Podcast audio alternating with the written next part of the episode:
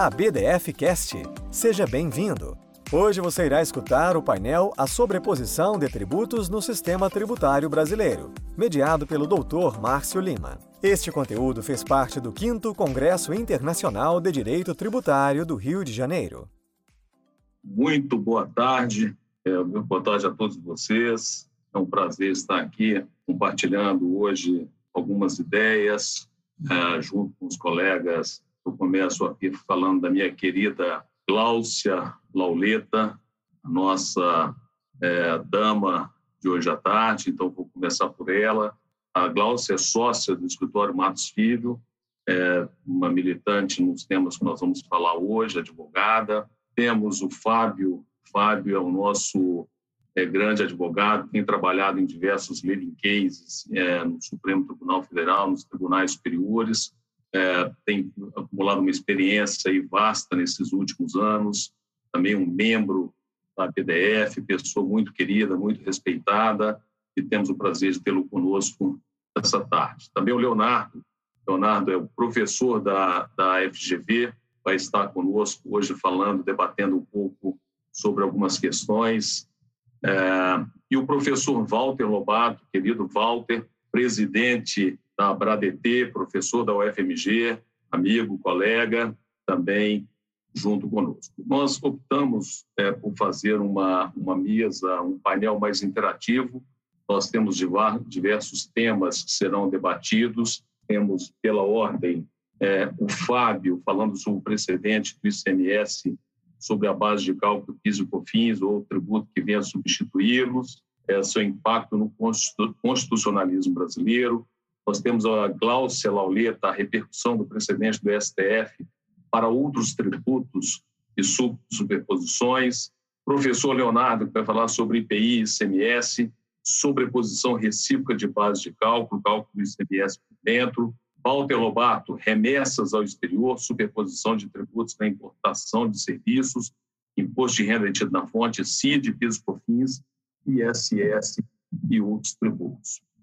Porém, falar desses temas, sem abrir um pouco é, numa forma de mesa redonda sobre os temas 1 e 2, que talvez sejam os maiores julgamentos, ou o maior julgamento da história do direito tributário, quando estamos falando da exclusão do ICMS na base de cálculo PIS e COFINS, e também de outros tributos que têm a mesma tese é, ou são similares a, a, aos recentes julgamentos do Supremo Tribunal Federal, seria uma crueldade. Então, nós vamos abrir, falar dos outros temas, mas também fazer um pouco de debate sobre essa questão é, que, que se encontra, de certa forma, ainda pendente embaixo de declaração é, junto ao Supremo Tribunal Federal. Ah, esse julgamento ele ele teve início, né, quando na primeira fase do julgamento, a primeira sessão, em 2006, nós estamos discutindo algo extremamente antigo, começou lá em 1999, e aí houve mudança de composição do Supremo, tese começou com o leading case uh, da, do 274, depois do 270, depois do 574, que é o da, da Auto-Americana, da empresa Auto-Americana, e depois da Incopa. Esses julgamentos, o primeiro sem repercussão geral, o segundo já com repercussão geral, ele de fato tem criado uma grande, um tema extremamente relevante para as empresas. Eu sou ah, aqui também vice-presidente da Anfávia, que é, a, que é a Associação dos Fabricantes de Veículos Automotores, conheço de perto o quanto isso tem impactado o balanço das empresas, como isso impactou é, nos últimos anos, desde 2014 até hoje, é, e como as empresas têm acompanhado esse tema bastante de perto. Então, é, a gente vai ter a oportunidade de falar um pouco sobre isso. Eu gostaria de passar inicialmente, para tornar mais interativa a palavra, para a Gláucia, para ela se apresentar, para fazer a saudação, depois, na sequência, o Fábio, o Leonardo e o Walter. E aí retomamos com a ordem estabelecida pela associação. Bom, boa tarde a todos. Márcio, gostaria de agradecer aí a referência à minha pessoa. É muito bom estar entre amigos, é muito confortável, muito relevante a gente estar tratando esse tema. Eu, como disse o Márcio, sou advogada, sou sócia de Matos Filho, tenho acompanhado esse assunto, acho que desde o início, e evidentemente continuo muito ansiosa esperando os últimos acontecimentos, né? Infelizmente é um assunto que ainda não está completamente finalizado. É um prazer estar com vocês, esperamos aí ter uma, uma discussão, como disse o Márcio, um painel bastante interativo, enfim, é uma, é uma honra estar com os colegas aqui. Eu sou Fábio Martins de Andrade, sócio do escritório Andrade Advogados Associados. Tive uma atuação muito próxima, muito é, intensa nesse no tema das, da não inclusão do ICMS na base da COFINS e do PIS, inclusive atuando no caso do RS 574-706 até dezembro até até dezembro do ano passado, faz um ano que não que não atuo mais, não atuamos no escritório mais. Tenho, tenho, o escritório tem 36 anos, tem uma atuação muito firme e, e muito presente nos, junto aos tribunais superiores. Sou doutor em Direito Público, com uma tese de doutorado sobre modulação em matéria tributária, membro da BDF e autor de diversos livros e artigos jurídicos. Agradeço ao convite do presidente do, da Associação é, Brasileira de Direito Financeiro, a BDF, doutor Gustavo Brigagão, e agradeço as palavras iniciais do nosso presidente aqui do painel, doutor Márcio. Obrigado. Quero saudar a todos, agradecer o convite ao doutor Brigagão, que representa aqui a BDF. É uma honra estar aqui com o doutor Márcio, nosso chair, doutor Walter, doutora Gláucia, doutor Fábio. Só preciso fazer um disclaimer, na verdade, dois é, antes de passar a palavra para o doutor Lobato, que nada do que eu disser aqui tem vínculo nenhum com a Fundação Getúlio Vargas, a qual tenho vínculo desde 2007, professor da graduação, da pós-graduação e doutorando da FGV, nem com a Secretaria de Fazenda do Estado do Rio de Janeiro, com a qual também tenho vínculo. Então, aqui as minhas opiniões são pessoais e não vinculam qualquer das instituições às quais eu tenho vínculo. E, mais uma vez, muito obrigado. Boa tarde a todos. É um prazer enorme estar aqui entre amigos, cumprimentar o meu querido amigo Márcio, amigo de longa data, Cláudia, Leonardo, Fábio, é, agradecer é, profundamente o convite da BDF, é, do meu querido amigo Gustavo Brigagão, é, parabenizá-lo a ele e a toda a diretoria da BDF por esse grandioso evento. Eu assisti hoje pela manhã a abertura, que foi cercada de muita profundidade, muita emoção na, na homenagem que foi feita. E além de ter esse presente de estar com vocês, ainda tive o presente de estar no artigo, junto com a professora Isabel, no livro lançado nesse congresso. Portanto, estou muito feliz, mandar um, um beijo enorme para a Dani Brigagão, que tenho certeza que participou é, muito desse grandioso evento. Muito obrigado. Muito obrigado, Walter. É, vamos dar início aos nossos trabalhos agradecendo o querido amigo, colega Gustavo Brigagão, presidente da BDF, pessoa extremamente simpática, competente, também a Dani Brigagão, que, como foi dito mais cedo pelo professor Sérgio André, ela ainda trouxe um brilho ainda maior para a nossa associação. Eu tenho participado, inclusive, dos encontros das mulheres, eu acho fantástico. Adoro ver a Gláucia lá com a Dani debatendo diversos assuntos, isso é fantástico. Então, a ABDF tem tido uma posição de extremo destaque é, na condução desses assuntos, e nesse momento, esse ano tão peculiar, mas tão importante para o direito tributário, a gente vê que só nesse período aí é, de pandemia, durante o ano, foram quase 40 julgamentos em matérias tributárias no, no Supremo Tribunal Federal, então de extrema relevância e a oportunidade de estarmos aqui debatendo é, no Congresso Internacional de Direito Tributário em homenagem ao professor doutor Gilberto Julio Campo. É um prazer, é uma honra e quero deixar aqui registrado. É, vou passar a palavra para o Fábio, é, que vai iniciar com o tema precedente do ICMS sobre a base de cálculo do PIS e COFINS, é, que é extremamente relevante. Na sequência, nós teremos a Gláucia complementando com as teses filhotes, com as demais teses relacionadas a esse julgamento. Nós teremos, ao final, o sorteio do livro, que é a obra riquíssima, riquíssima que foi preparada e que será sorteado ao final do nosso painel. Fábio, por favor. Obrigado, Márcio. É, como eu disse, é, estivemos à frente do, do RS 574-706 até dezembro do ano, do ano passado. Então, é, estávamos lá nas sessões de 9 e 15 de, de março de 2017, quando o, a tese 69 foi, foi fixada. Aliás, nosso presidente Márcio também estava lá, e tantos outros que acompanhavam e, empresários, é, advogados, colegas. É, esse julgamento foi bem, bem é, acompanhado por todos e é, tenho algumas algumas ponderações que eu trago aqui. São, é, eu, eu gostaria de ter um tom um pouco mais otimista, um tom um pouco mais, mas como a gente está um mês do Natal, e aí junto com o Natal vem fim de ano e vem aquele período de resoluções para o próximo ano, aquele período de mindset. Então, assim, é, vamos ver se a gente consegue de um cenário é, que, apesar de favorável, o, o acórdão é favorável, o, os votos vencedores são explícitos e, e claros o suficiente, não há suspensão tão pedida pela Fazenda. Então, quer dizer, as coisas estão é, acontecendo, mas o fisco tem atrapalhado, tem tentado limitar da forma que pode, com algum exagero. Eu vou focar nesse aspecto específico.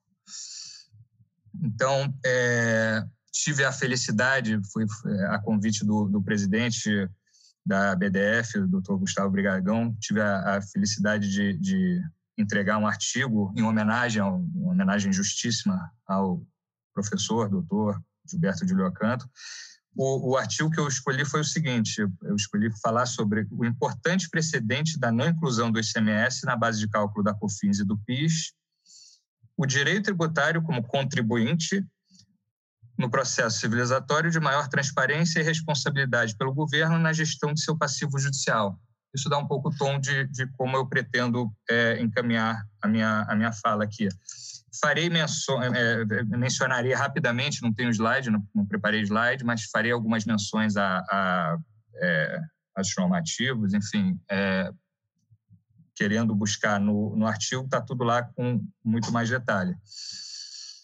Então, qual tem sido a postura do fisco desde o acórdão no RS 574 706, 706. Não vou repassar a emenda, não vou repassar o que foi julgado, isso é, é por todos demais conhecido. Vamos, vamos partir desde o julgamento é, é, do, do acórdão em diante. O que, que aconteceu? No panorama, a gente tem três estágios ou, ou passos que a gente pode identificar de maneira muito clara, que foram, de certa forma, sucessivos mas não necessariamente. É, é, eles se intercalam e são sucessivos. Tivemos um primeiro momento das manobras processuais, um segundo momento de orientações internas e um terceiro momento de atos normativos. Vejam, é, de vez em quando pode parecer um pouco belicosa a minha fala, mas é, eu, eu espero que no final faça, faça um sentido geral. Então, é, Presidente Márcio, se, se em algum momento achar que está um pouco exagerado, espere um pouquinho que eu já, já devo trazer de volta num tom mais, mais urbano, como deve ser. Então, isso tudo para mostrar a resignação, que passou a criatividade, depois, num outro momento, passou a negação, barra desrespeito, barra desobediência, depois em algumas situações, acho que se pode falar de crime de excesso de exação, em algumas situações específicas. Não nos cabe como advogados, não nos cabe como cidadãos, isso é, é competência privativa no Ministério Público Federal, que é o Dominus Lit, mas é, entendo que é possível falar em algumas situações, e algumas consequências e cuidados. Então, começando pelas manobras processuais tiveram os embargos de declaração opostos pela Procuradoria da Fazenda, PGFN, no 574-706. Como o nosso presidente Márcio disse, essa questão, não o caso específico, a questão, o tema, a matéria, frequenta a, a, o plenário do STF desde 99 a, a nossa colega, a doutora Cristiane Romano, que foi a, a patrona do, do RA 240-785, se não me engano, certa vez disse que quando o processo foi para o plenário, ela estava grávida, quando terminou, o filho tinha 15 anos. Então, é, foi o tempo que levou no plenário para ser julgado o RE 240-785. E teve, houve o episódio de 2006 que o presidente Márcio se referiu, que foi exatamente 6 a 1. Foi quando é, é, é aquele julgamento alcançou 6 a 1. Na esteira do julgamento do alargamento da base, que foi pela inconstitucionalidade do artigo 3 parágrafo 1 da 978, e aquele 6 a 1, o, o, alargamento da base foi 8 ou 9 de novembro de 2005. Em agosto de 2006, houve o 6 a 1, referido pelo, pelo presidente da nossa mesa.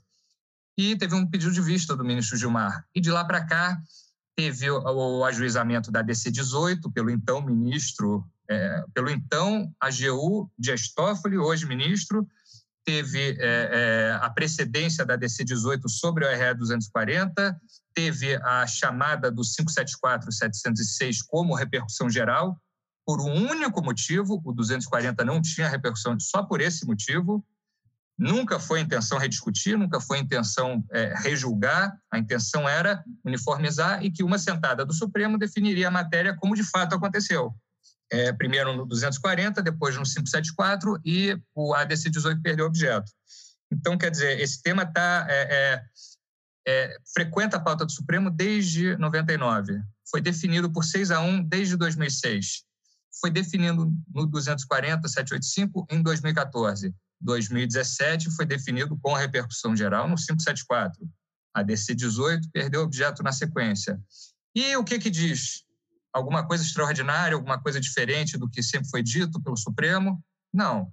Segue a jurisprudência desde 92, com fim social, desde a DC1, desde é, é, aqueles julgamentos dos primórdios, muitos dos quais nosso escritório atuou ainda, meu pai fez sustentação em alguns, e sempre é, delimitando o conceito constitucional de faturamento, que não pode ser tudo como a, a, o fisco sempre pretendeu, sempre quis e sempre tentou e, e, e projetou em diversas ocasiões. Então, primeiro teve os embargos, manobras processuais, tiveram os embargos da, da Fazenda, com o tal do ICMS pago. Nossa impugnação, na ocasião, pediu, no ponto, a aplicação de multa por má-fé, pela confusão que a Fazenda traz, pensando trechinhos de votos e te, tentando fazer crer que é, há algum tipo de dúvida sobre o tal ICMS pago, que a, a Fazenda traz como uma, uma, é, uma questão é, a ser dirimida, e o, ICMS, e o ICMS destacado, que é a regra geral, que sempre aconteceu, a prática de todos, é, desde a, a, criação do PIS, desde a criação da COFINS, desde o, o antigo fim social, tudo o tempo inteiro, sempre desde a, é, Adão e Eva. Então, na ocasião, a gente pediu é, aplicação de multa por má-fé. Foi reiterado, é, tem sido reiterado o pedido de suspensão dos processos pela Fazenda. Isso, sim, quem tem caso sobre o, sobre o tema, é, a Fazenda sempre pede a suspensão. Nos embargos foi quando ela pediu pela primeira vez a suspensão. É, entendo que, por ser um pedido até contra a legem, a ministra Carmen nunca, nunca se, se deu ao trabalho de, de, de, de despachar isso, porque o código Fux traz que, no momento que você define é, o caso de repercussão geral e o julgamento do mérito da repercussão geral nesse ínterim, para que não tenha decisões conflitantes, você suspende tudo pelo Brasil afora. O Código Fux traz ainda é, a ata de julgamento publicada equivale ao acórdão para fins de aplicação nos, nos demais, nas demais instâncias ordinárias. A, a publicação do acórdão aí nem se fala, aí, é, aí consagrou, corre para o abraço, aí é aplicar, não tem mais discussão.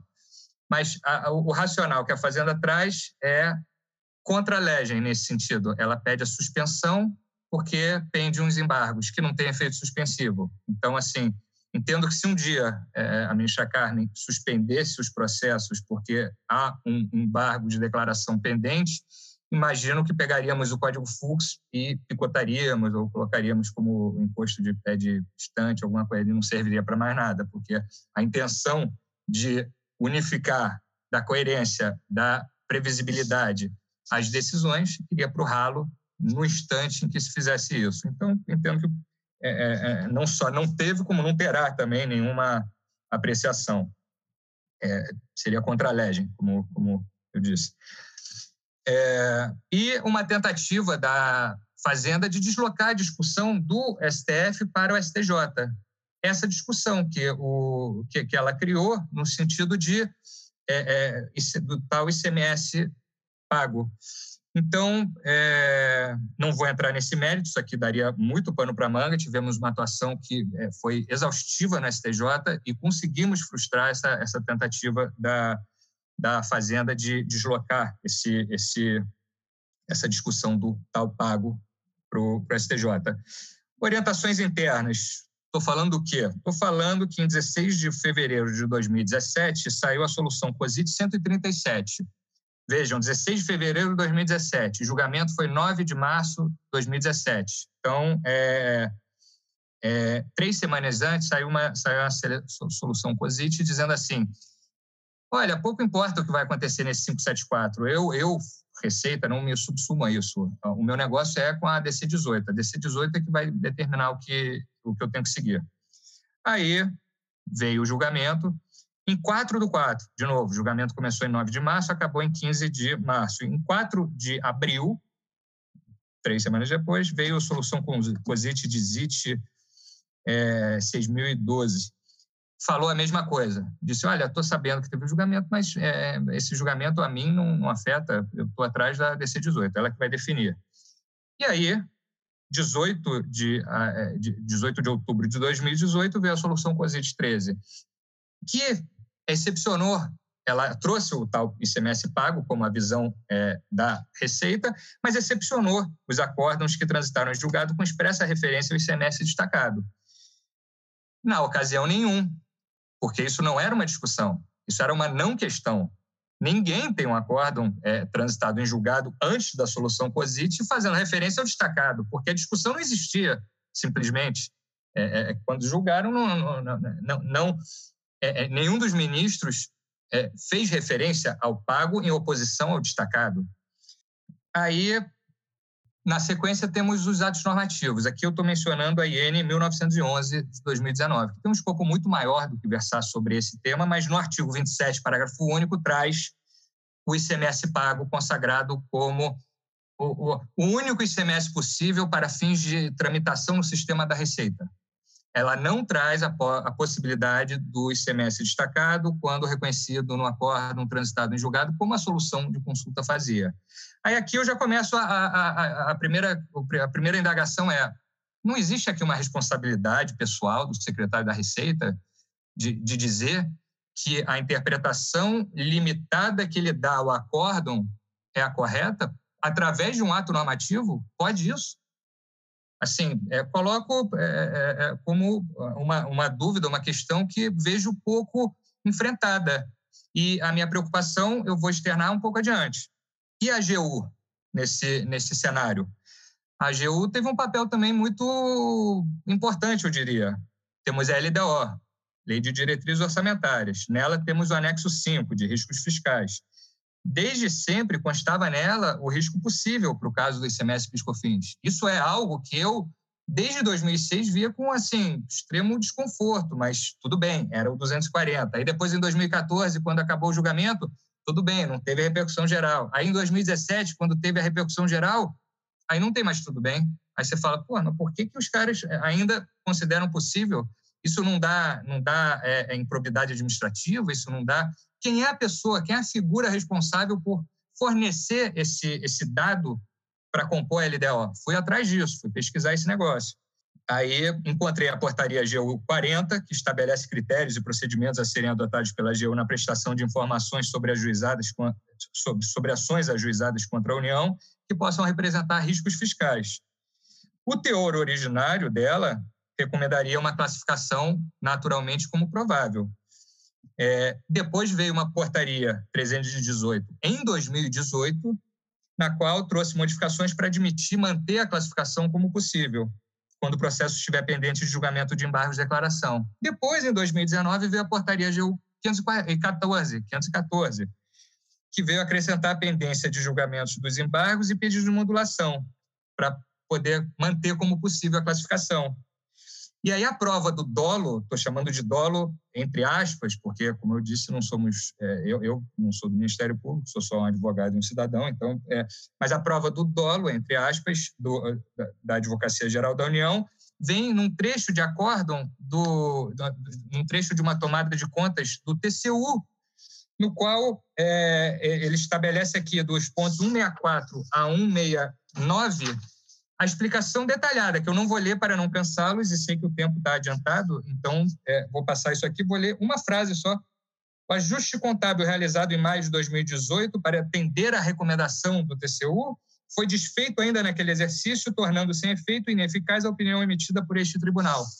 Quer dizer, essa perplexidade que eu tive, o TCU teve também e fez uma recomendação específica sobre esse caso e foi é, bypassada pela portaria antes referida. Aqui eu queria fazer dois é, de, registros dignos de nota. É, quanto ao anexo 5, esse que eu acabei de mencionar, dos riscos fiscais da LDO, a situação foi corrigida, passando a classificação do risco de possível para provável. Isso aconteceu, é, simbolicamente, em 31 de dezembro de 2019, conforme o Balanço Geral da União. É, a referência certinha, bonitinha, está no, no, artigo que eu mencionei para o livro em homenagem ao professor Gilberto.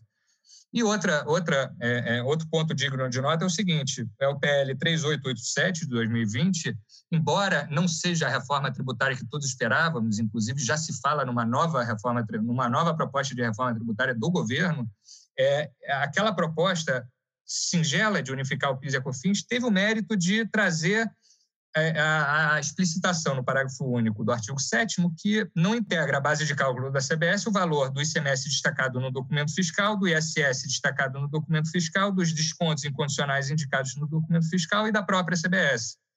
E o mais curioso aqui não foi só essa, essa, essa inclusão, foi a justificativa que constou no projeto, no PL 3887. E tem quatro. Após muitas discussões no STF, pacificou-se o entendimento sobre o conceito de faturamento e de sua equivalência ao conceito de receita bruta, nos termos do artigo 12 do Decreto-Lei 1598 de 77. De acordo com esse artigo, a receita bruta é o produto da venda de bens e serviços, ou, no caso de não se caracterizar uma coisa ou outra o produto das demais atividades empresariais da pessoa jurídica. Com esse objetivo, a CBS incidirá, incidirá apenas sobre a receita decorrente do faturamento empresarial, ou seja, sobre as operações realizadas com bens e serviços em sentido amplo. Supera-se, assim, a controvérsia tributação incidente sobre a receita total, implementada em 98 com a publicação da Lei 9718 e reproduzida posteriormente quando da instituição da apuração não cumulativa da contribuição para o PIS e da COFINS. Então, assim, um mérito que esse governo teve, é, sem bandeira político-partidária nenhuma, é que, um, reconheceu na LDO, em 31 de dezembro de 2019, que finalmente o risco é provável, não é possível como vinha sendo feito nos anos anteriores.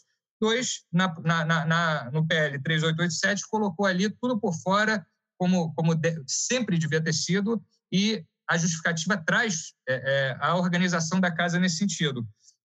O perigo que acontece e que eu gostaria de, de deixar para posterior reflexão de todos é esse comportamento ofensivo e lesivo do fisco é, se tornar regra quando sucumbente de uma é, questão tributária, porque não é possível que é, o fisco é, se coloque à margem do alcance do acórdão do Supremo com repercussão geral. Isso, se isso acontecer, a gente precisa pegar o código FURS, rasgar, jogar fora e falar é, é, precisamos de um código que abarque a Receita Federal, porque é, o, a, o, julgamento com repercussão geral do Supremo não, não, não, atinge a Receita Federal. A gente precisa de um, algo que faça chegar à Receita Federal os julgamentos do Supremo.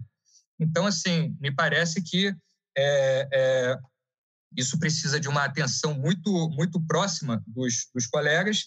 Eu tenho dito que o governo, já caminhando para o encerramento, o governo é vítima da sua própria estratégia protelatória. Se isso tivesse sido resolvido em 2006, nada, a gente estaria aqui numa não discussão, talvez até com reforma tributária já passada.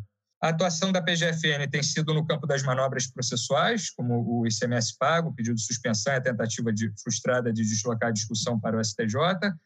O, a, a, Receita Federal, por seu turno, assinou a IN contrária ao acórdão do STF, a AGU, através de suas portarias, elasteceu os critérios para manter como risco possível.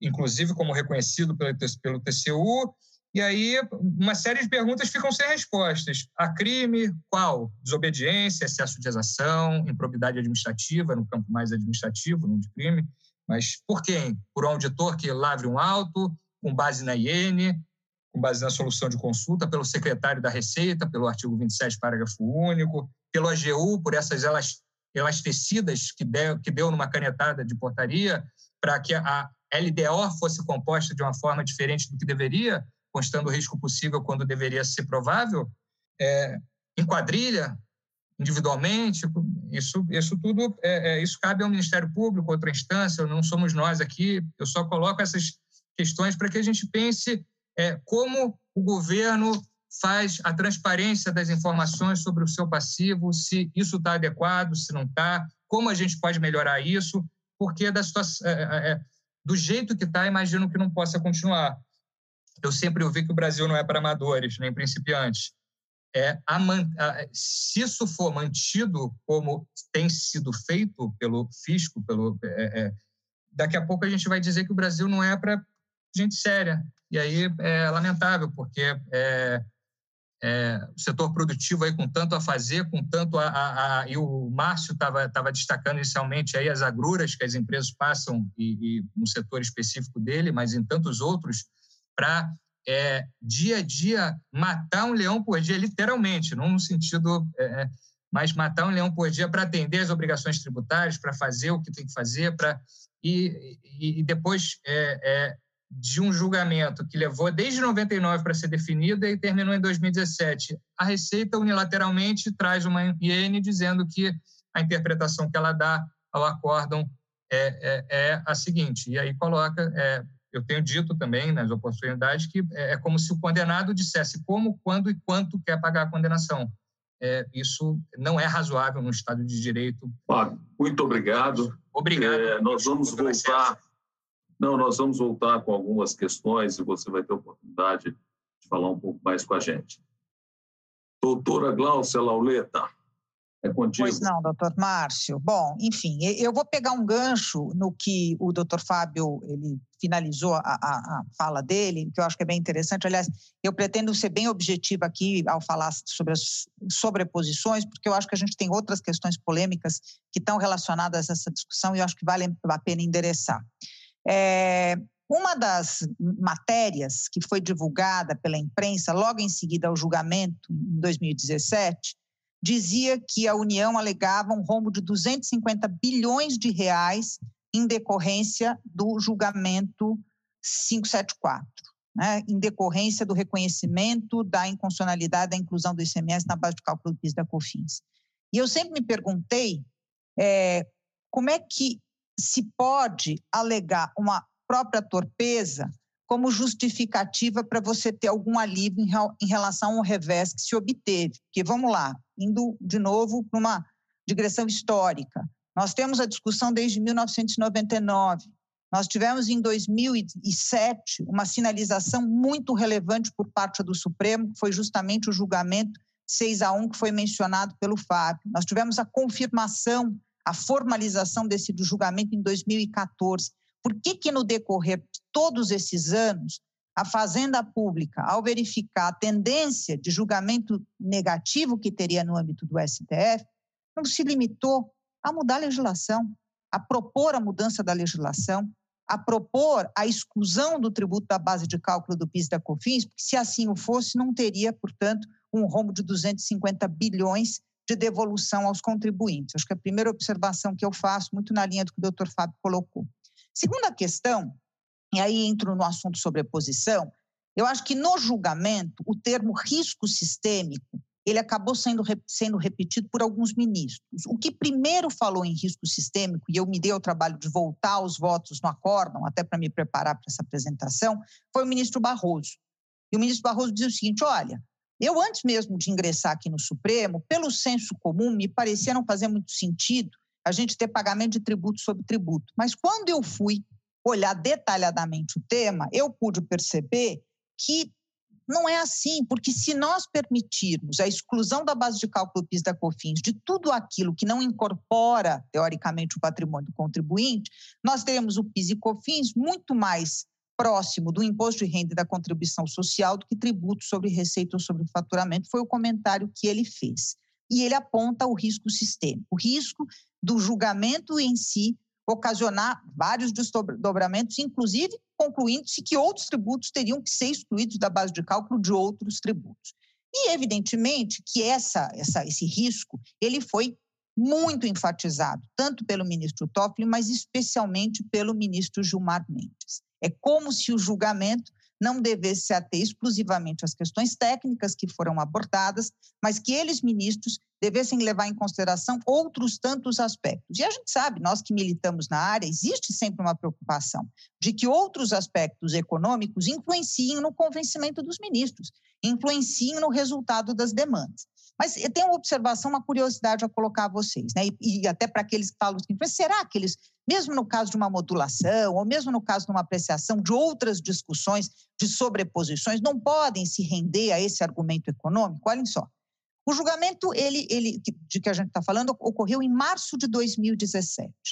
Como é que era o Brasil em março de 2017? Quem governava o Brasil em março de 2017? Nós tínhamos o presidente Temer como presidente à época. Em março de 2017, foi antes, obviamente, de abril de 2017, quando houve aquele episódio que eu não preciso nem entrar em maiores detalhes. Em março de 2017, mesmo o presidente Temer tendo é, ingressado na presidência por conta do impeachment, ele era um presidente relativamente forte, tanto que existia uma expectativa de que ele pudesse, inclusive, aprovar a reforma da Previdência. Né? Em março de 2017, essa era a realidade no país, por incrível que possa parecer. A partir de abril, as coisas mudaram, a gente sabe como é que elas terminaram. Né? Então, naquele momento, na minha percepção, se o Supremo tivesse que se curvar ou se sensibilizar com algum aspecto econômico, eu acho que não tinha condição melhor para aquilo. E ainda assim, nós tivemos o julgamento da forma como tivemos. Tivemos seis ministros que firmemente mantiveram a posição no sentido de exclusão do ICMS da base de cálculo do PIS da COFINS. Essa é uma observação importante. A questão aqui que se coloca em relação às teses filhotes, ou a possibilidade de outros questionamentos, eu acho que o que a gente tem que analisar um pouco é o seguinte: é as razões que fundamentaram tanto as, tanto as posições vencedoras, favoráveis aos contribuintes, como as posições contrárias. Basicamente, aqueles que se convenceram de que o ICMS não deve compor a base de cálculo PIS da COFINS, eles se fundamentaram no quê? Na definição constitucional do conceito tanto de faturamento como de receita. E foram muito firmes nesse sentido. Nada justifica que você é, aceite uma materialidade diferente da que foi constitucionalmente estabelecida. Nada justifica, absolutamente nada. Inclusive porque, quando se fala de tributo, no caso específico do ICMS, se está falando de um mero ingresso de caixa e não necessariamente de uma riqueza e de um recurso que incorpora no patrimônio do contribuinte. Esse foi o principal argumento que foi utilizado pelos votos vencedores. Enquanto que os votos não vencedores, os votos vencidos, eles é, batiam muito na ideia de que, na verdade, o ICMS compõe o preço da mercadoria e, por essa razão, comporia necessariamente o faturamento ou a receita. E alguns comentários no sentido de que, se fosse possível se excluir todas essas despesas não incorporáveis, a gente teria uma materialidade muito mais próxima do lucro do que propriamente do faturamento ou da receita. Por que eu estou colocando tudo isso? Porque eu acho que são tantos argumentos vencedores como os vencidos que podem nos levar à conclusão de que as teses filhotes, as, as sobreposições, os outros tributos, elas têm chance ou não de prevalecer perante o Supremo Tribunal Federal. Na minha opinião, especificamente, eu não consegui identificar, não consegui identificar nem nos votos vencedores, nem no, no, nos vencidos, aspectos ou argumentos que me fariam concluir que qualquer outra discussão não teria o mesmo destino do que teve a discussão em relação à exclusão do ICMS da base de cálculo do PIS da COFINS. Me refiro especificamente ao ISS, me refiro especificamente ao PIS e COFINS dentro da base do PIS e COFINS. Por tudo que a gente lê dos votos, não me parece que o Supremo, quando apreciar essas questões, poderia ter um posicionamento diferente daquele que teve. Porque nós estamos, de novo, diante do mesmo conceito constitucional de faturamento ou receita, nós estamos, de novo, diante de é, valores que podem sim ser entendidos como meros ingressos, porque não incorporam o, o, o patrimônio do contribuinte, fazendo até uma menção ao, parecer do professor Roque Carrasa, que foi apresentado desde o início, no julgamento, inclusive, do, do, do RE 274, que ele fala com muita naturalidade é o seguinte: o ICMS não é faturamento do contribuinte, o ICMS é faturamento do Estado. Assim como o PIS e a COFINS não são faturamento do contribuinte, são faturamento da União, e o ISS é faturamento dos municípios. É tão simples quanto isso. É, mesmo nos votos contrários, como eu estou colocando, não vejo argumentos, não vejo subsídios, não vejo caminho possível para se concluir que eventuais discussões em torno da exclusão de outros tributos da base de cálculo, seja do PIS da COFINS ou de outros tributos, tivesse um destino diferente do que teve. E aí endereço também uma discussão específica em relação à CPRB, que é um tributo que tem base de cálculo absolutamente idêntica. Nós estamos falando exatamente da mesma materialidade é, que é utilizada para o PIS e para a COFINS. Então, o mesmo se repete. Então, aquele, aquele receio que existia é, por parte do, do, dos ministros, de, especificamente do ministro Barroso, e com muita ênfase do ministro Gilmar, de que esse entendimento poderia gerar outras discussões, eu acho que era uma, uma percepção absolutamente pertinente. Tanto é que essas discussões hoje invadem o judiciário, tanto é que há muitas decisões favoráveis, muito na linha do que foi decidido nos termos do, do, Supremo Tribunal Federal, embora não tenha sido formalizada ainda o término do julgamento. Eu acho que existe uma expectativa, sim, por quê? Porque aquele entendimento é um entendimento aplicável em muitas das outras discussões, em praticamente todas as outras discussões. A diferença que a gente vai ter é o seguinte: no caso especificamente do PIS da COFINS, quando a gente fala de exclusão do PIS da COFINS, há, há de haver a necessidade de se demonstrar exatamente o valor do PIS e COFINS que estão incluídos, mas que estão, estão, sem dúvida nenhuma, assim como em relação ao ISS, já que nós não estamos falando de tributos que são necessariamente destacados.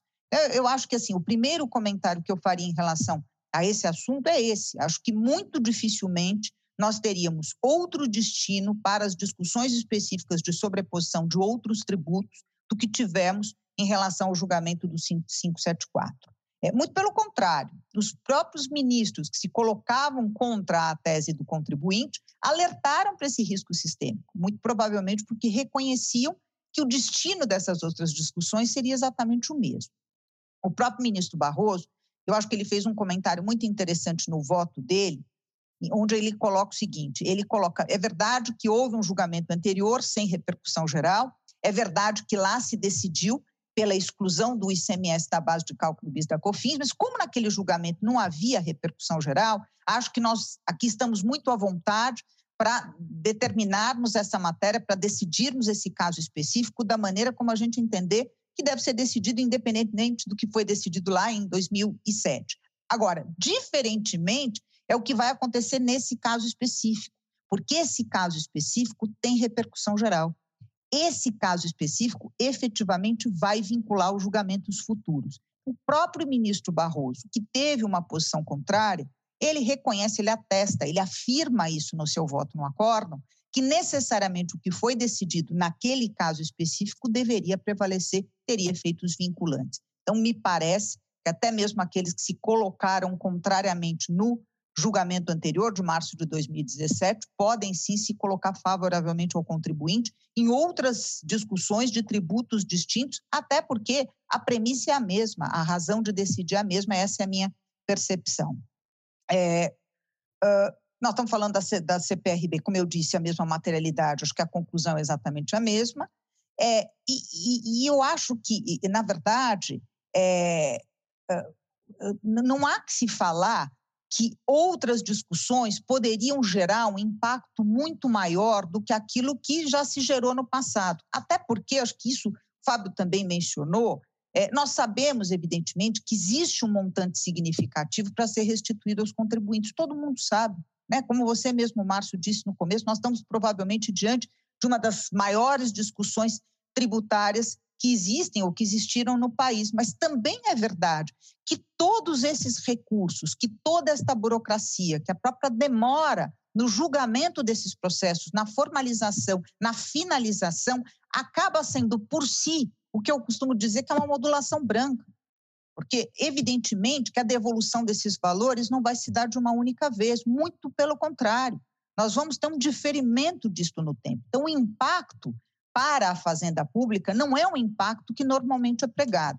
Mais do que isso, né? se a gente for falar num contexto de reforma tributária, até de CBS, etc. E tal, a gente sabe qual é a força da caneta. A própria União ela tem a força da caneta para, inclusive, fazer lá uma, uma, um rescaldo de dano e, e, e alterar a alíquota da contribuição até para fazer frente a esses montantes todos que seriam, que seriam é, é, devolvidos. É, até uma curiosidade, no, no projeto de lei que foi apresentado em relação à CBS, a gente tem uma menção expressa à exclusão da base de exclusão da própria CBS da sua base de cálculo. Não seria isso o reconhecimento por parte do Poder Executivo que fez a proposição do projeto de lei de que efetivamente essa é a melhor técnica legislativa, essa é a melhor técnica a se aplicar aos tributos? Me parece que sim. Assim, para finalizar, não vou me estender muito mais. Eu acho que nós temos uma, uma questão que é muito relevante no país. A gente tem uma discussão muito ampla em torno de reforma tributária. Já faz algum tempo que a gente tem discutido reforma tributária. Eu acho que, insisto, já é uma excelente notícia. A gente incluir a matéria tributária é, como pauta, como agenda, como prioridade da gente. Isso é muito bom. Mas a gente sabe quais são as dificuldades. Da gente chegar a um denominador comum, da gente chegar a alguma conclusão em relação à reforma tributária, a gente efetivamente simplificar o sistema, a gente reduzir o número de tributos, a gente acabar retirando do assunto tributos um grande desafio para as empresas, para a atividade produtiva no país. A gente sabe quais são todos os desafios. Enquanto a gente não resolve esse problema, que pelo menos a gente pudesse esperar dos nossos tribunais um pouco mais de agilidade, de assertividade para a decisão dessas questões que são tão relevantes. Eu, particularmente, acho que falta um pouco de sensibilidade, sim. Nós estamos falando de algo que é muito relevante para a vida das empresas. Essa, a, a finalização desse julgado, a formalização do fim desse julgamento, ele teria efeito de um lado ou de outro muito relevantes. Né? E, e é inimaginável que nós vamos completar quatro anos desde que esta matéria foi julgada. Março de 2021, nós vamos ter quatro anos decorridos e a gente ainda não conseguiu ver o resultado final. Então, eu acho que temos um baita de um desafio em termos de reforma tributária. Poderíamos sim tentar resolver pelo menos aquelas questões não são fáceis, claro que não são fáceis, mas nos parecem talvez menos complexas e menos difíceis de serem resolvidas no país. Acho que basicamente era isso que eu tinha para falar sobre essa questão da, da, sobreposição, mas acho que tem muitos outros assuntos, né, Márcio? Alguns outros itens relacionados a esse tema que são interessantes serem abordados. Cláudia, muito obrigado. É, na sequência, nós vamos ouvir o professor Leonardo, mas antes eu queria fazer uma provocação ainda relacionada a esse tema, é, e talvez ouvir um pouco o professor Walter Lombardo sobre uma questão que bastante relevante quando a gente fala desse tema, principalmente da exclusão do ICMS na base de cálculo PIS da COFINS. O Supremo Tribunal Federal ele tem adotado, é, a pergunta é até um, um pouco diferente, é quais seriam os critérios seguros para falarmos de modulação?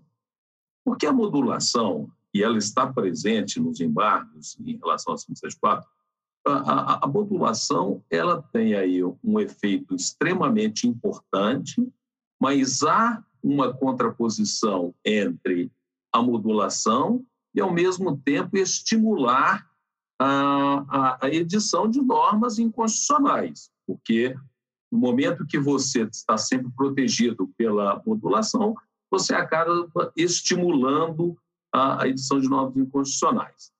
É, então, Walter, fala um pouquinho para a gente, por favor, o que, que você pensa em relação a esse tema fazendo aí uma discussão relacionada à questão da exclusão do ICMS na base de cálculo da COFINS e a segurança jurídica frente ao mecanismo da modulação. Márcio, obrigado. É, Eu vou te dar verdade... dois minutinhos, viu, Walter? Esse tema é um tema que, em regra, você teria dois dias para falar, mas aqui é só uma pincelada. É, é, muito rápido. Na verdade, assim, a modulação vem como uma espécie de gatilho de segurança para a norma judicial. Ou seja, na medida que o Supremo Tribunal Federal pode, eventualmente, estabelecer um novo entendimento sobre uma matéria, é, ou na medida que o Poder Executivo pode estabelecer um novo entendimento sobre a matéria, a, a modulação vem para não surpreender aqueles que sofrem com a mudança em relação ao seu passado, que é algo básico no direito à proteção uh, do passado, que a regra não mude.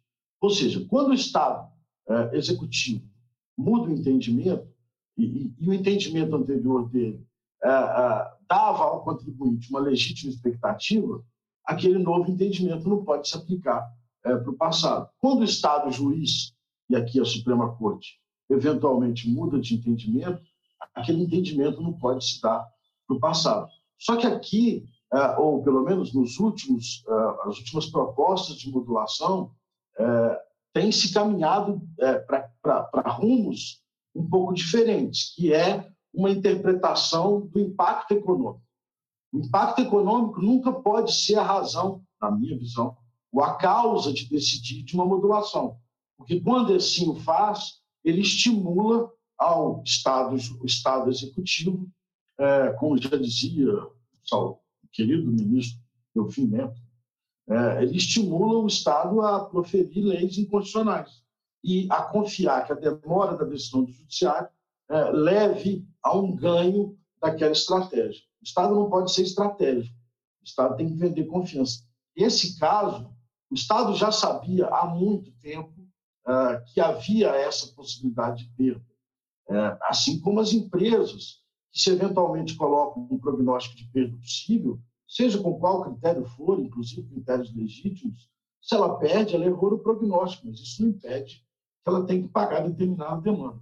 Então, assim, me preocupa muito que nos últimos julgamentos, especialmente nesse ano que nós tivemos mais de 50 casos decididos, algumas propostas de modulação saem desse eixo de segurança jurídica é, e entram mais no eixo do impacto econômico. Acho grave, porque, de fato, você vai estimular a, a, a continuidade é, é, de uma lei inconstitucional, ou seja, valeu a pena é, se, se brigar tanto tempo é, por determinada demanda. Muito obrigado, professor. Você é, escreveu recentemente um artigo brilhante sobre essa questão. O professor Fábio fez uma brilhante sustentação oral no, no Supremo Tribunal Federal, me parece que ainda em 2014, sobre esse tema, é, falando especificamente sobre a questão da modulação e autor de uma obra fantástica sobre modulação. Então, aqui a gente poderia abrir e discutir alguns bons dias a questão da modulação. Mas eu vou passar agora a palavra para o professor Leonardo e, na sequência, a gente volta com algumas discussões, alguns debates. Inicialmente, dizer que o tema que me foi aqui atribuído, é, ele se insere no contexto né, da inclusão ou não do ICMS na base do, de cálculo do PIS-COFINS, mas foi especificamente IPI e ICMS, sobreposição recíproca de base de cálculo.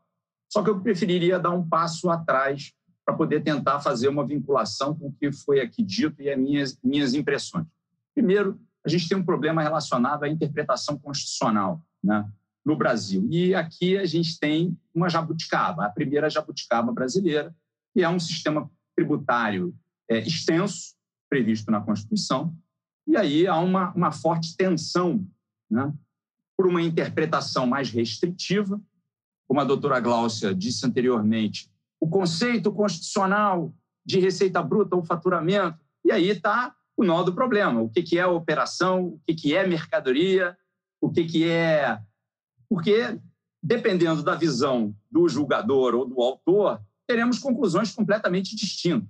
E essa distinção, e, e o problema começa lá atrás, né? já com o ministro Gilmar Mendes, em oposição ao ministro Marco Aurélio, no que se referia a faturamento, a receita bruta, uma interpretação evolutiva ou uma interpretação histórica. Né? Nos Estados Unidos é muito comum né? existem é, ministros da Suprema Corte, o Scalia, que já, já morreu, ele é favorável a uma interpretação é, histórica, originária, né? é pegar o termo como ele era e qual era a sua intenção à época em que foi editado. Né?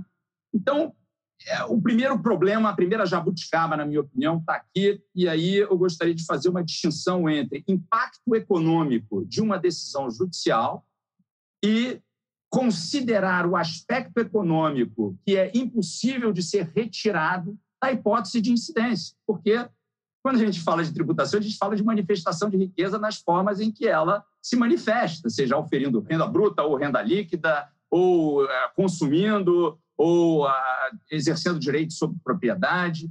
Então, eu acho que ainda vem uma revolução no Brasil em relação à interpretação do direito tributário, que já começou no direito penal. Quando a gente pega teses antigas e bem clássicas de tipicidade fechada, é, que, se, que se inspiravam, em tese, no direito penal.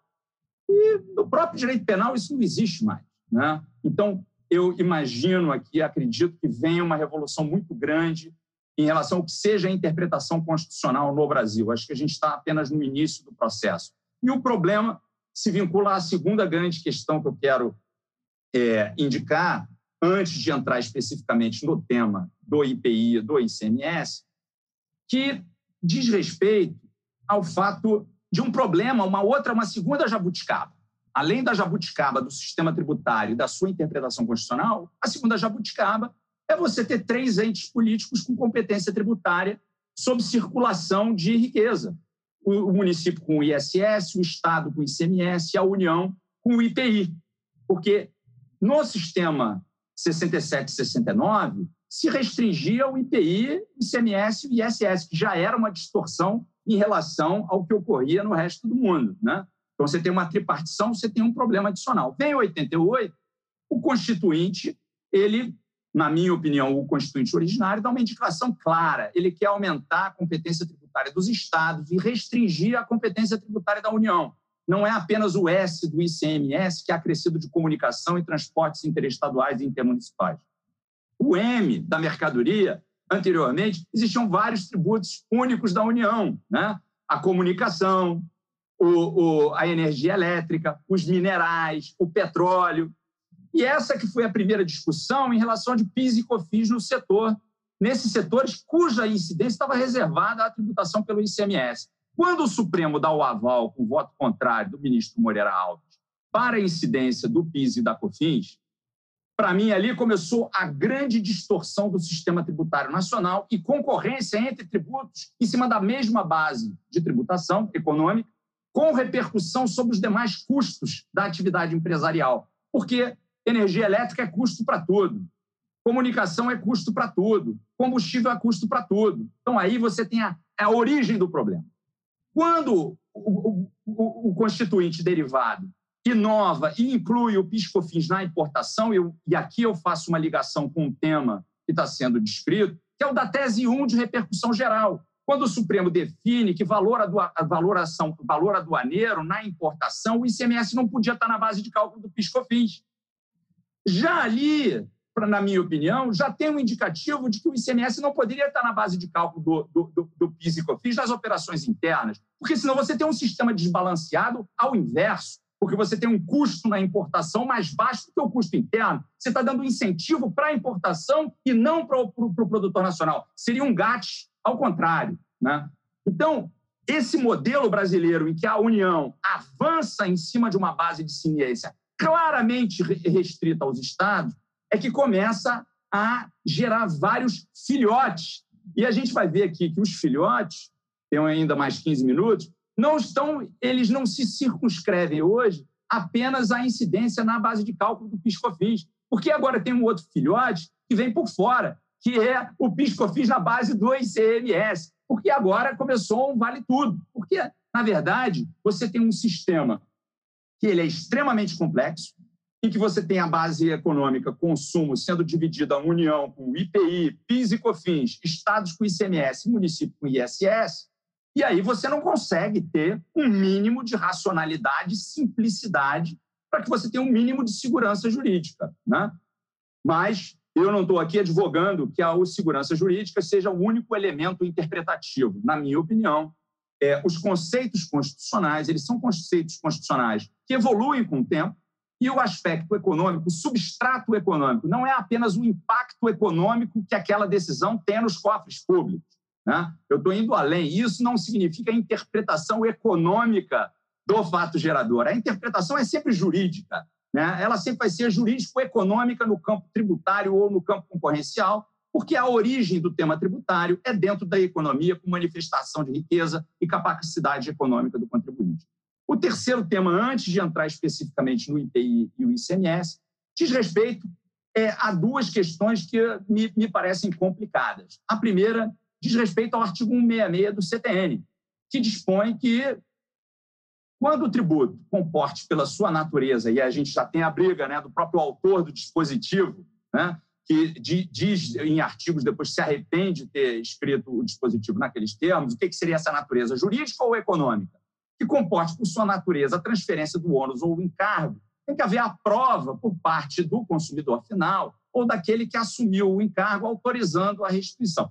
Esse é um tema complicado dentro do direito tributário, ainda não resolvido e que eu acho que ainda vai gerar muita confusão. Segundo tema diz respeito ao CBS, que foi aqui levantado pelo Fábio, pela doutora Klaus.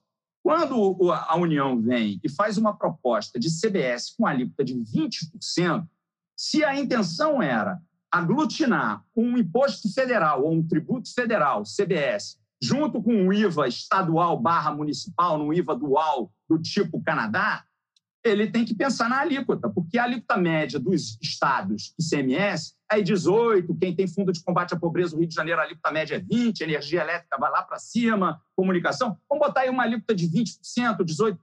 Quer dizer, 20 mais 20 Aí tem o ISS do município, né? que chega a 5. Quer dizer, você pode ter ganhos em relação à uniformização e valor adicionado, você pode dizer que pode reduzir. Vai ter um IVA com alíquota mais de 30%, isso não tem lugar, lugar, lugar nenhum do mundo. Então, essa proposta, na minha opinião, nos termos em que ela foi colocada com a alíquota de 20%, já é uma negativa para um IVA dual, na minha opinião. Não falo aqui em nome do Estado, nem da Fundação Getúlio Vargas, elemento que eu já disse anteriormente. Agora, entrando especificamente no tema que me cabe, que é o ICMS e IPI, sobreposição recíproca, eu quero dividir em três partes e serei breve. Mas é que isso gera muita confusão e pouca, e pouca luz, muito calor e pouca luz. Primeiro, diz respeito a quando o tributo integra a sua própria base de cálculo. Porque esse, esse aspecto específico ele é mais sutil do que parece à primeira vista. O segundo tema diz respeito à inclusão recíproca entre ICMS e IPI, porque tem previsão constitucional. A hipótese em que o ICMS ou que o IPI não está na base de cálculo do ICMS. Né? E aí a gente tem essa dupla sobreposição entre o IPI e entre o ICMS. Em terceiro lugar, falar da tese filhote do filhote, que seria a inclusão ou não do PIS/COFINS na base de cálculo do ICMS, que já tem uma decisão judicial TJ Santo André, um juiz de primeira instância, e comentar rapidamente sobre ela. No que se refere ao primeiro tema, que é a inclusão do ICMS na sua própria base de cálculo, o que gera muita dificuldade para quem operacionaliza, constadores, advogados. Quando eu tenho o imposto incluído na sua própria base de cálculo, significa que quando a alíquota aumenta, a base de cálculo aumenta. Quando a alíquota diminui, a base de cálculo diminui. Primeiro problema, para cálculo de diferencial de alíquota, isso gera muita confusão para todo mundo. Porque o DIFAL, o diferencial de alíquota, que tem direito o estado de destino da operação, ele leva em consideração a alíquota interna do estado de destino. E aí você tem que fazer uma recomposição da base de cálculo. Por, por isso, esse é o motivo pelo qual não basta pegar o preço destacado na nota fiscal na operação interestadual para que se faça o cálculo do diferencial de alíquota. Muitas pessoas não conseguem compreender isso, certo? O segundo ponto é que quando o imposto está incluído na sua própria base de cálculo, significa que a alíquota não pode ser nem igual nem maior do que 100%, tá certo? Como é que eu explico isso para aluno em graduação que ninguém esquece sem precisar fazer equação de primeiro grau? Imagine uma mulher grávida na Terra. O feto está na barriga da própria mãe. Aí eu faço uma brincadeira. Imagine agora que lá em Marte a, a mãe, quando vai gerar uma criança, o feto nasce para fora da barriga da mãe. O cordão umbilical liga ao feto. Na Terra, não é possível o feto ser maior do que a própria mãe, porque ele está limitado, ele é um subconjunto né, do conjunto ao qual ele pertence. Já quando o imposto não está na sua própria base de cálculo, lá em Marte, que o feto nasce para fora da mãe, o feto pode ficar maior do que a própria mãe. Então, no caso do IPI, a alíquota do IPI pode chegar a ter 330% lá na extrafiscalidade do cigarro, por exemplo. Mas no caso do ICMS, não é possível, logicamente. Né? Então, aqui no estado do Rio de Janeiro, nós tivemos uma lei, a Lei 4135 de 2003, que previa a inclusão do ICMS, a alíquota nominal, em 200% de armas e munições. Um deputado estadual representou aqui no TJ a representação de constitucionalidade 110 de 2003 e o TJ declarou a inconstitucionalidade dessa alíquota sob dois argumentos. Argumento número um, limitação de tráfico e bens entre os estados. Argumento número dois, confisco, alíquota confiscatória. Recorrido, recurso extraordinário ao Supremo, Supremo declarou com fundamento na possibilidade da extrafiscalidade do ICMS a alíquota pudesse ter objetivos extrafiscais, como inibir a venda de armas e munições. No entanto, essa alíquota nunca pode ser igual a 200%, porque, como eu havia dito, na base de cálculo do ICMS está incluído o próprio imposto. Então, a alíquota do ICMS não pode ser igual ou maior do que 100%. Né? Seria um motivo, no máximo, ou você coloca o tributo para fora da sua base de cálculo. Então, nem sempre a inclusão do tributo na sua própria base de cálculo ele vai ser negativo, porque ele gera uma limitação matemática, que é uma limitação da alíquota no máximo em 99,9%. Então, esse é o primeiro tema que eu gostaria de mencionar. O segundo tema diz respeito à inclusão do tributo na base de cálculo de outro tributo. Aí, o base de cálculo do IPI, você tem o ICMS na base de cálculo do IPI em duas circunstâncias. Se você for lá na, na, no, no, CTN, você vai ver que na importação a base de cálculo do IPI não inclui o ICMS. No entanto, nas operações internas, o ICMS está na base de cálculo do IPI. Existem várias decisões do STJ nesse sentido. Por outro lado, no caso do ICMS, você vai ter duas circunstâncias distintas. Né? Quando o ICMS está incluído na sua própria base de cálculo, sempre será assim, mas a inclusão ou não do IPI na base de cálculo do ICMS dependerá de três circunstâncias. Um, se a operação é realizada entre contribuintes. Dois, se é relativa a produto destinado à industrialização. E três, se configura fato gerador dos dois impostos ou não. O que, que gera maior dúvida aqui? Substituição tributária. Na operação do substituto, né, e aí você pode ter a não inclusão.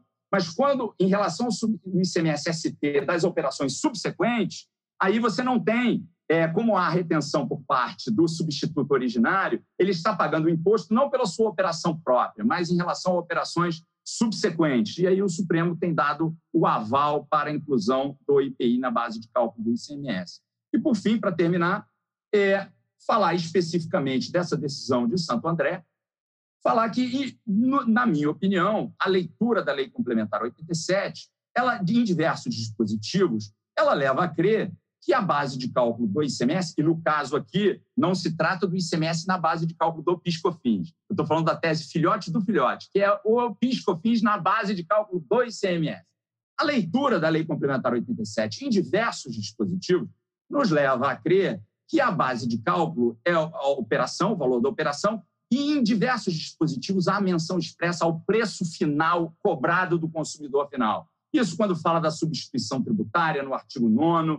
Ou seja, a lógica da própria Lei Complementar 87 me indica no sentido de que essa tese filhote do filhote não tem como prosperar. Mas veremos os cenas dos novos capítulos aí que virão pela frente. Obrigado aí, mais uma vez. Obrigado, professor Leonardo. Passo a palavra para o professor Walter Robato, remessas ao exterior, superposição de tributos para importação de serviços, imposto de renda detido na fonte, CID, PIS, COFINS, ISS e outros tributos.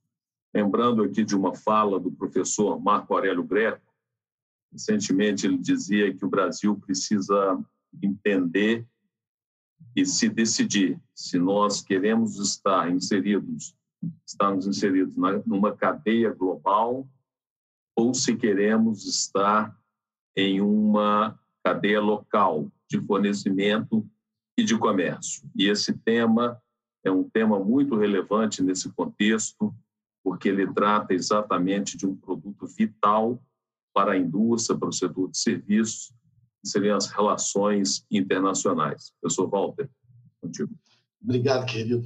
É, eu vou, é, na verdade, assim, é, esse tema especificamente é um tema muito abrangente, né? quando a gente fala de é, sobreposição de tributos incidentes na remessa de serviços. Então, a minha ideia aqui, é, inclusive pelo tempo, é passar muito rápido é, sobre algumas questões que envolvem essa tributação na importação de serviços. lembrando que no painel da manhã nós tivemos uma discussão grande sobre a questão dos tratados, do artigo 7 então eu vou uh, pular essa parte, que já foi exaustivamente lá discutida pelo professor Sérgio, pelo professor Marcos Livre, então não faz muito sentido continuar uh, uh, nessa discussão. É, e um outro ponto que eu acho muito relevante, mas que foi muito bem explorado pelos meus queridos colegas, e esse é o desafio de ficar por último, que a gente fica louco para dar palpite no que já foi falado, é, essa questão do ICMS na base de cálculo, ou de um tributo sobre o outro, né, é, para mim era o ponto-chave do julgamento do Supremo. Quer dizer, é, em um certo momento, não por culpa é, dos contribuintes ou dos advogados, mas em um certo momento essa discussão se embolou, ou seja, vieram fatores que não estavam na discussão. O que se discutia, é, eu lembro muito do doutor André falando isso, o que se discutia é o conceito de faturamento ou o conceito de receita. E, portanto, o que é esse conceito? E se esse conceito, ou se dentro desse conceito constitucional, cabe ou não o ICMS, entra ou não o ICMS. Essa era a discussão. E por que, eu estou colocando esse ponto como importante? Porque de um tempo para cá, é, nós passamos a questionar, nós não passamos a questionar é, é, se há ou não a possibilidade de se estabelecerem conceitos constitucionais. É, isso vai influenciar diretamente nesse julgamento, mas em toda a análise do sistema tributário.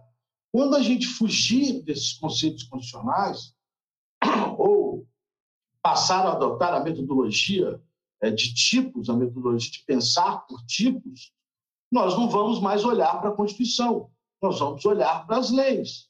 E aí, portanto, cada legislador vai poder estabelecer a forma como melhor lhe aprouver aquela base de cálculo do tributo, criando, aí sim, legítimas sobreposições, que são políticas fiscais absolutamente nefastas para o sistema ou para a economia desse país. Para se ter uma ideia, quando a gente fala de importação de serviço, há uma carga tributária em torno de 40% nessa importação e uma incidência de pelo menos imposto de renda, CID, PIS, COFINS, eu coloco ainda os dois separados, porque a legislação está separada, IOF, câmbio. É, nos outros países, você tem no máximo dois tributos ah, ah, sobre é, essa importação de serviço: um, um, tributo indireto e um tributo direto. É, então, isso já é um complicador grande, o número de tributos ah, incidentes sobre essa importação de serviços. O segundo complicador grande, como eu disse, é essa multiplicidade é, ou essa flexibilidade que vem se dando à lei para que ela possa conceituar a base. Ou seja, se diz, não, o conceito de serviço para PIS e COFINS é um conceito mais econômico. O conceito, e agora recentemente o Supremo Tribunal Federal é, alargou o conceito de serviço para fins de SS no julgamento ah, do software. A pergunta que se faz é: aquele conceito para fins de SS será o mesmo conceito para fins de CID, de PIS e de COFINS da importação, ou ele vai funcionar só no subsistema ISS e CMS? Teremos dois conceitos de serviço se alguém responder, e por isso que eu acho que há uma contradição uh, uh, daqueles que se manifestam pelo modo de pensar por tipos, se alguém responder sim, teremos dois. A legislação do PIS e da COFINS pode estabelecer um conceito de serviço e a legislação do ISS pode estabelecer outro. Então, nós não teremos mais conceitos constitucionais. Agora, se se diz, não, a Constituição, quando falou em serviço, falou uma forma única, ou seja, que se referia a uma única materialidade. Se isso é verdade, nós estamos pensando a Constituição por conceito e temos que estabelecer um único conceito de serviço na Constituição. Contudo, o que eu vejo hoje são manifestações de pessoas que entendem que é possível ter dois conceitos de serviço, ou dois significados de serviço, um para PIS e COFINS e um para ISS, é, mas, ao mesmo tempo, entendem que a Constituição é, é, é tipológica. Não podem ter dois conceitos para PIS, COFINS e para ISS, mas, ao mesmo tempo, entendem que a Constituição é tipológica. Se ela é tipológica, se ela tem um modo de pensar tipológico, é permitido que a legislação faça a diferença. Se só pode ter um conceito, é porque você está pensando conceitualmente, você está fechando na Constituição. Então, esse é o primeiro ponto que o Brasil precisa resolver.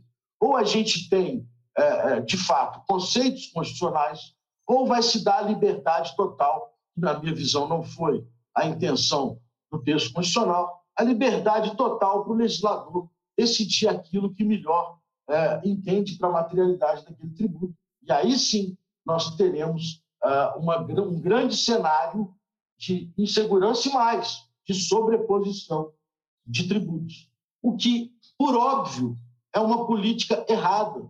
Por que é uma política errada? Porque ela acaba criando dois efeitos: uma oneração excessiva daquela materialidade e o segundo defeito, tão importante quanto uma ausência completa de transparência. O ICMS, por exemplo, como foi dito pelo meu querido amigo Leonardo, o ICMS incidir sobre a, a, a, a, sua própria base de cálculo significa ausência de transparência. Não se sabe, ou o consumidor final não sabe, quanto que ele está pagando, qual é a efetiva alíquota daquele tributo. A mesma coisa quando se fala na importação, como recentemente o Supremo decidiu, de que a, a, a não cumulatividade do PIS e da COFINS poderia ser regulada pela lei a ponto de haver um aumento da alíquota em 1% no regime não cumulativo e se se permitir pela lei que aquele 1% não seja aproveitado. Ou seja, se antes nós tínhamos restrições à não cumulatividade por uma interpretação equivocada do que, que gera crédito e não gera, nós passamos a ter, a partir dessa decisão do Supremo, a possibilidade de que parte da alíquota gera crédito e parte da alíquota não gera, criando, mais uma vez, uma oneração excessiva sobre a importação. Um outro exemplo, quando, é, aliás, esse caso tem até decisões divergentes do, do CAF, é, a questão da base de cálculo da CID, quando ah, o contrato de remessa ah, determina que a, a, a, empresa brasileira vai arcar com os impostos, ou seja, vai pagar o valor é, é, líquido de impostos. A, a, Receita Federal entende que deveria o imposto arcado pela, pela empresa brasileira ah, fazer parte da base de cálculo da CID, perdendo o sentido do que é remuneração e, mais do que isso, fazendo uma analogia, ferindo gravemente a legalidade, uma analogia com a legislação do imposto de renda que prevê o gross up. A pergunta que eu faço é, o professor Paulo de Barros até tem um trecho sobre isso, é, é possível é, o, o intérprete escolher o momento da incidência do tributo? Ou seja, primeiro incide a, a, a, o imposto de renda e ele então decidiu que após vai incidir a CID, a ponto de que um vai fazer parte da base de cálculo do outro, mesmo sem a, a legislação ter deixado isso claro. Ah, um outro caso muito relevante na remessa de serviço, o Supremo Tribunal Federal, com o modo de pensar por conceitos, entendeu que ah, quando se faz a importação de bens, o PIS e COFINS não deveria incluir em sua base o valor do ICMS e do próprio, das próprias contribuições PIS e COFINS, porque a Constituição fala em valor aduaneiro e já havia um conceito posto no ordenamento jurídico de valor aduaneiro. Apesar de existirem decisões do Supremo ah, de que esse mesmo raciocínio deve se valer para o ISS, já existem decisões do CARF negando a aplicação desse precedente de exclusão das contribuições, eh, das próprias contribuições do ICMS na importação para o ISS. Ou seja, criamos dois conceitos de valor aduaneiro. Um quando se importa a mercadoria e outro quando se importa o serviço. Novamente, criamos conceitos distintos, deixando a lei fixar esses conceitos. É, eu só estou dando esses exemplos para demonstrar que o problema do nosso sistema tributário é, e que se reflete na importação de serviços é grave porque nós não temos aqui dois tributos, um direto e um indireto, incidindo nessas importações. Nós temos uma gama de tributos e, muito pior que isso, uma gama de supostas materialidades diferentes e fazendo que, que um incida sobre o outro. Isso gera um custo na importação, não preciso nem dizer o recente julgamento do IPI, que o Supremo Tribunal Federal equiparou a sua materialidade do ICMS a incidir em qualquer etapa da cadeia de importação, mesmo que não haja industrialização. Ou seja, nós criamos um sistema de tributação das importações com muitos tributos, excessivos, uh, excessivas legislações ou diferentes legislações sobre as materialidades, competências tributárias diferentes, ora Estado, ora município, sempre União, e ausência de recuperabilidade. Para encerrar, Márcio, que eu acho que meu tempo está acabando, é, eu trago um dado que foi um levantamento da CNI de 2016, ah, em que o Brasil tem uma tributação em torno de 40% na importação de serviços, zero de tributos recuperáveis. Que você tem são tributos não recuperáveis, que atingem mais ou menos 30%, e 10% com recuperação condicionado. Países como Itália, Reino Unido, Holanda, 100% dos tributos na importação de serviços são recuperáveis.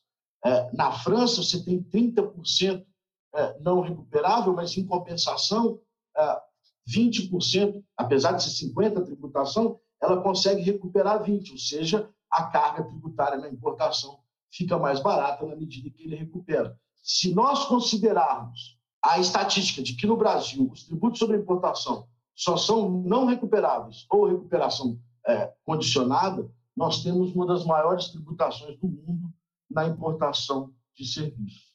Pior do que isso, nós temos a inclusão de bases em cima de bases, o que obviamente não retrata nem justiça nem capacidade contributiva.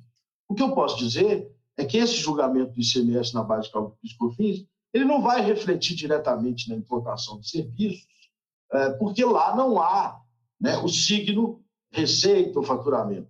Mas, sem dúvida nenhuma, é, se o Supremo Tribunal Federal mantiver a posição é, lá do seu julgamento de origem, de que há uh, o modo de pensar as materialidades constitucionais é um modo de pensar por conceitos, nós podemos ainda salvar esse sistema e atuar longe de fazer grandes reformas, atuar nesses graves problemas que nós temos na legislação ordinária. Ou seja, é, CID sendo base de, é, o imposto de renda sendo base de cálculo da CID, um conceito de serviço para ISS, outro conceito de serviço para PIS e COFINS, é, PIS e COFINS importação sem a capacidade de recuperar, mesmo aqueles que estão no regime não cumulativo, e não podemos ter a ilusão, como você muito bem lembrou é, na introdução, de que ah, o Brasil tributar a importação é bom para a sua economia. É péssimo, porque ele vira um mercado local, ele deixa de ser um mercado global. Claro que nós temos que tributar a importação, já que não tributamos é, é, a origem, sim, o, o, se tributa no destino. É, mas essa tributação precisa ser racional para que essas empresas nacionais possam se beneficiar, especialmente no serviço que, via de regra, é a importação uh, de tecnologia uh, ou de royalties. Muito obrigado, Márcio. Um grande abraço a todos os meus colegas e obrigado pela paciência de me ouvirem. Acho que eu fiquei no tempo. Tá bom. Obrigado, professor Leonardo. Muito obrigado, Gláucia. Obrigado, Fábio. Muito obrigado, Walter. Prazer enorme estar aqui com vocês. Eu vou aproveitar esses minutinhos que faltam, reforçando a importância da, da, da inserção na cadeia global. É assim que a nossa indústria vai desenvolver, vai se tornar competitiva. O Brasil, sim, evoluiu significativamente nos últimos anos. O Brasil, hoje, ele, ele é um player considerado nos mercados internacionais e nós não podemos criar, colocar as questões tributárias como impedimento. Em recente pesquisa sobre fazendo negócios no Brasil, o que mais assusta os investidores é quando se fala de segurança jurídica ou insegurança jurídica no Brasil. Então, esse é um tema extremamente caro para o país, extremamente relevante. Eu queria terminar aqui dando um minutinho, dois minutinhos, mas dois minutinhos mesmo, para o Fábio, para que ele nos fale um pouco sobre qual a expectativa que a gente tem para os julgamentos no Supremo Tribunal Federal, porque, por um lado, a gente tem pedido maior agilidade para dar segurança jurídica em relação aos temas que estão pendentes de julgamento, e, por outro lado, tem nos assustado também essa nova forma de trabalho célere da parte do Supremo Tribunal Federal, mas, por outro lado, que o advogado ele não tem condições de atuar da forma tradicional como ele sempre atuou no Supremo Tribunal Federal e também nos tribunais de uma forma geral. É uma nova ferramenta, é uma nova realidade num momento extremamente delicado. Então, Fábio, por favor, é, mas eu queria que realmente fosse só dois minutinhos e depois a gente encerrar. Obrigado, Márcio. É, entendo que é, jamais podemos reclamar do Supremo ter julgado alguma coisa. A reclamação geralmente é ao contrário, é pela demora. Então, quando o Supremo julga, maravilha, ainda bem que julgou, é uma definição a qual esperamos seja, é, a partir daí, aplicada pelo, pelo, pelas instâncias ordinárias, pelo, pela, é, pelo Poder Judiciário Nacional de modo genérico e, e, e, e amplo. É, essa essa nova esse novo formato eu acho que já se enquadra nesse nesse novo normal né que é, alguns ainda esperam o que vem pela frente mas eu, eu, eu acho que o novo normal já está já é, é os julgamentos virtuais do Supremo é, é, vieram com tudo aí na, na presidência Toffoli no final da presidência Toffoli de, de junho para cá e é, agosto para cá, principalmente, e, e, e, diversos temas relevantíssimos. A forma, os advogados precisam estar atentos a isso e é, é, precisam estar atentos à possibilidade de é, é informar os, os ministros é, a prevalência de um argumento econômico numa situação de modulação, por exemplo, é, é Claro que existe, é, há ministro que entende que isso pode, há outros que entendem que não pode, mas é, cabe ao, ao advogado municiar e ao advogado levar isso aos ministros de forma que fique é, é, é, no, no, no, devido âmbito, corroborando os argumentos jurídicos que vão descentralizar o debate. Afinal, o paradigma, o parâmetro do julgamento do Supremo há de ser sempre a Constituição, não uma calculadora, não um, uma, uma, um remendo da, da um remendo de, de, de, de tricô e crochê do, do, do, de uma legislação que já é reconhecida como, como caótica, como manicômio por, por todos. Ninguém questiona ainda mais né, isso, a ponto do ministro Toffoli, que é tradicionalmente é, contrário aos, aos contribuintes, no, no, no, julgamento da não cumulatividade do, do PIS, ele, ele tece 20 páginas dizendo quão caótico é a legislação de PIS e COFINS a ponto de você começar a ler e falar: não, será que ele vai dar? Não, Toffoli não vai dar. O ministro Toffoli. É, o que, que vai ter no final? Caminho, no caminho da inconstitucionalidade. É, aí no final ele sai com uma, com uma, com uma saída é, é, é bem, bem é, específica, bem criativa, dizendo dito isto, é, a legislação está caminhando para a inconstitucionalidade. Mas você lê o acordo, o acordo tem 22 páginas. Uma e duas ele, ele, ele conclui isso. E em 20 páginas ele fala: isso aqui realmente ninguém consegue, isso aqui é, o legislador extrapolou todos os limites do razoável, isso aqui ninguém consegue viver com isso aqui. Então, por isso, não é inconstitucional, está no caminho da inconstitucionalidade. Então, assim, é, é, é esse novo normal, é, os advogados precisam se adaptar, precisam é, estar à frente aí para assessorar os ministros, para fazer esse, esse, esse trabalho próximo, como sempre foi feito. A BDF, junto com diversas outras associações, fez uma, uma carta aberta aos ministros, é, ao, ao STF, ao, ao presidente Fux, é, é, é, informando essa situação dos julgamentos virtuais. Então, acho que está começando a ter aí uma, uma, uma movimentação e uma, e uma, e uma é, composição, não, é, uma, uma, é, uma movimentação mesmo do, da, das, da, da, comunidade jurídica, de um modo geral, para adressar essa questão dos julgamentos virtuais, que não temos ainda uma, uma perspectiva de, de quando o, o, novo normal vai ser presencial. Muito obrigado, Fábio. É, para concluir, para encerrar o nosso evento, o ganhador sorteado dessa obra fantástica é o doutor José Márcio, que está conosco. Então, a produção vai entrar em contato. Queria agradecer mais uma vez a BDF, em nome do presidente Gustavo Brigagão, da Daniela, da organizadora, da, da, de toda a turma que, que nos suportou durante esse período. Muito obrigado a todos. Fiquem bem, cuidem-se, é, fiquem próximos às suas famílias, aos amigos, ainda que virtualmente. Esse momento está passando e a gente vai passar ainda com muita alegria é, e com muita serenidade, com muita tranquilidade. Muito obrigado a todos vocês e que tenham uma excelente tarde, um ótimo evento aí pelos próximos dias. Obrigado.